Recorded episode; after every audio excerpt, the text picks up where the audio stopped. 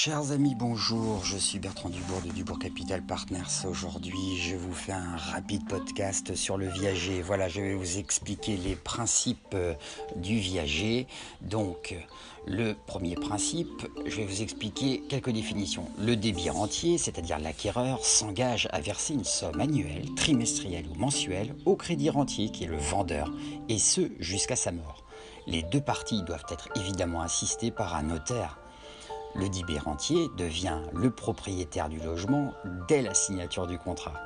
Par contre, il doit attendre la mort du crédit rentier avant de la récupérer. Ambiance.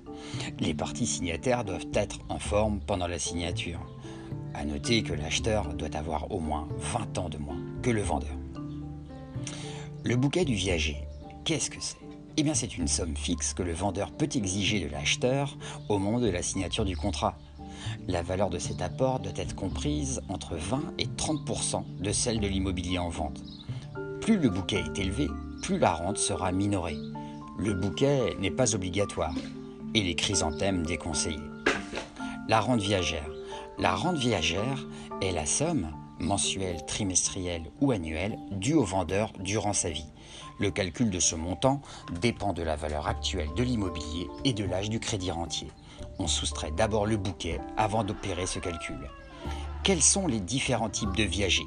Le viager libre, le logement en question est libre, le débit rentier peut l'occuper après la signature du contrat.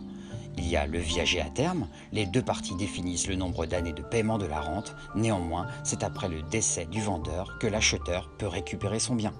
Le viager occupé, le vendeur occupe le logement jusqu'à son décès. Quels sont les avantages du viager?